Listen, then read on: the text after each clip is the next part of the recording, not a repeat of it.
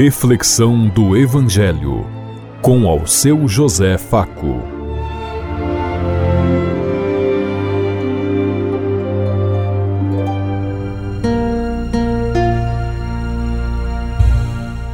Paz bem a todos os ouvintes da Rádio Construtiva e todas as emissoras em sintonia conosco e o povo que nos ouve.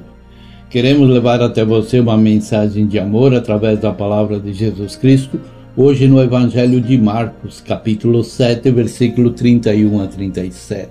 Sexta-feira, 9 de fevereiro de 2024. Que a graça e a paz de Deus Pai, Deus Filho, Deus e Espírito Santo vos ilumine nesse dia e seja uma boa notícia para todos.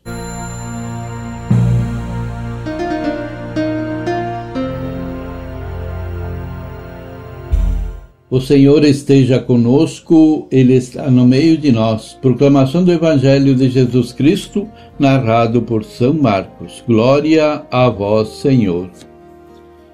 Naquele tempo, Jesus saiu de novo da região de Tiro, passou por Sidônia e continuou até o mar da Galileia, atravessando a região do Decápole. Trouxeram-lhe então um homem surdo que falava com dificuldade e pediram que Jesus lhe impusesse as mãos. Jesus afastou-se com o homem para fora da multidão e em seguida colocou os dedos nos seus ouvidos, cuspiu e com a saliva tocou a língua dele. Olhando para o céu, suspirou, dizendo: Afta, que quer dizer Abre-te. Imediatamente seus ouvidos se abriram e sua língua se soltou e ele começou a falar sem dificuldades. Jesus recomendou com insistência que não contassem a ninguém, mas quanto mais ele recomendava, mais eles divulgavam.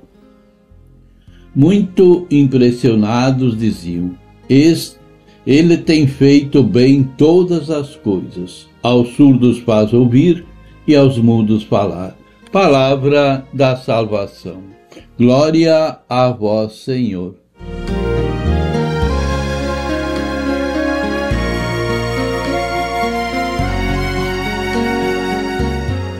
Jesus quer nos mostrar que é por meio dele que os ouvidos dos gentios podem ser abertos à escuta da boa notícia divina e suas línguas podem ser desatadas para proclamar a palavra de Deus. A narrativa começa descrevendo uma interessante viagem, pois Jesus está indo de Tiro ao território que rodeia o Mar da Galileia. Quer dizer que de Tiro, no norte, dirige-se a Galileia no sul. À primeira vista parece uma travessia ilógica Entretanto, pode ser que essa longa viagem seja propositiva, o que permite a Jesus ter um tempo maior para, e mais prolongado para preparar suas falas antes do fim imediato. Aqui, os acontecimentos giram em torno de um surdo gago e que implora a imposição das mãos e a cura de Jesus de quem se espera que ponha a mão sobre o surdo e realize o ritual da cura. O povo aguarda o efeito curativo do ritual. Por outro lado, os fariseus aguardam o gesto de Jesus para o condenar. E também a reação do povo diante desses acontecimentos. É interessante, porém, que não é novidade que os personagens mediador sejam inominados, pois isso ocorre também em outras passagens. Compreende-se, portanto, que o interesse do evangelista, mais que destacar os mediadores, é evidenciar que a mal em questão é de caráter coletivo. Quer dizer que a enfermidade desse homem está afetando todo o grupo. Portanto, cons conseguir a cura é uma disposição de buscar o bem da comunidade. Anteriormente, dizemos que este percurso foi um tempo de instrução aos discípulos, por isso chama nossa atenção que subitamente os discípulos desaparecem dos acontecimentos.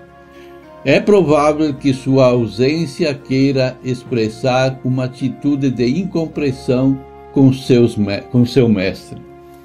Os discípulos só reaparecem no texto quando Jesus os chama. Por sua vez, o enfermo encontra-se numa situação de passividade isolamento, pois nem recebe e nem comunica, pois não sabe ouvir e nem falar. A condição de surdez e gagueira o priva das palavras. Dessa forma, ele está condenado às margens da história de uma vida recriada por Deus. Se bem que seus problemas parecem que não é surdez, mas sim dificuldade para falar. Provavelmente isso seja indício de que nem sempre ele foi surdo. Algo deve ter acontecido em sua vida que o tornou surdo. Vivemos numa sociedade hoje, sociedade que dizemos global, em que as mídias sociais têm atingido amplo nível de encurtamento das distâncias. Porém, nesse nosso cenário, a vida das pessoas se ofusca antes a vastidão das informações. Além disso, quando a mídia estão atreladas aos sistemas hegemônicos, distorcem as informações para garantir o domínio do sistema. A consequência é que quase não mais conseguimos distinguir o que é bem do que é mal. De alguma forma ficamos surdos e gagos.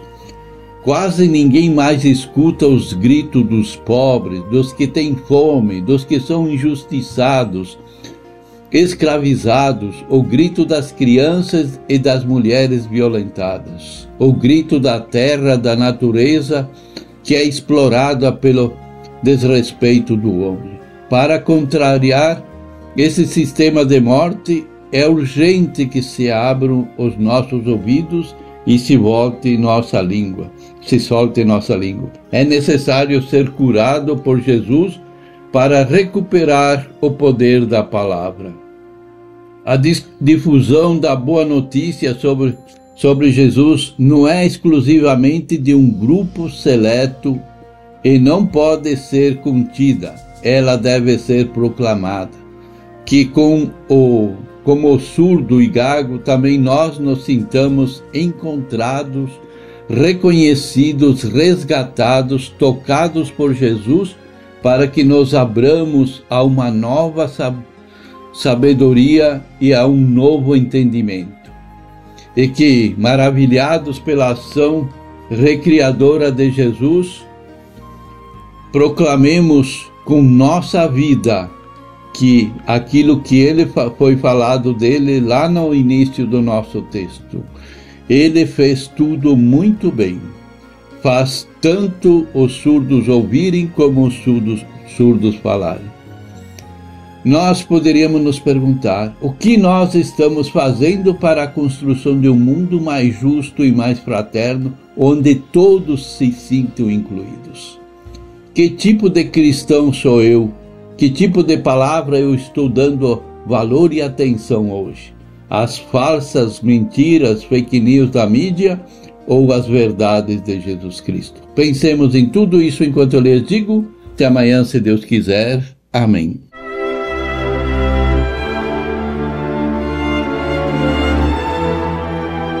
Você ouviu Reflexão do Evangelho com ao seu José Faco.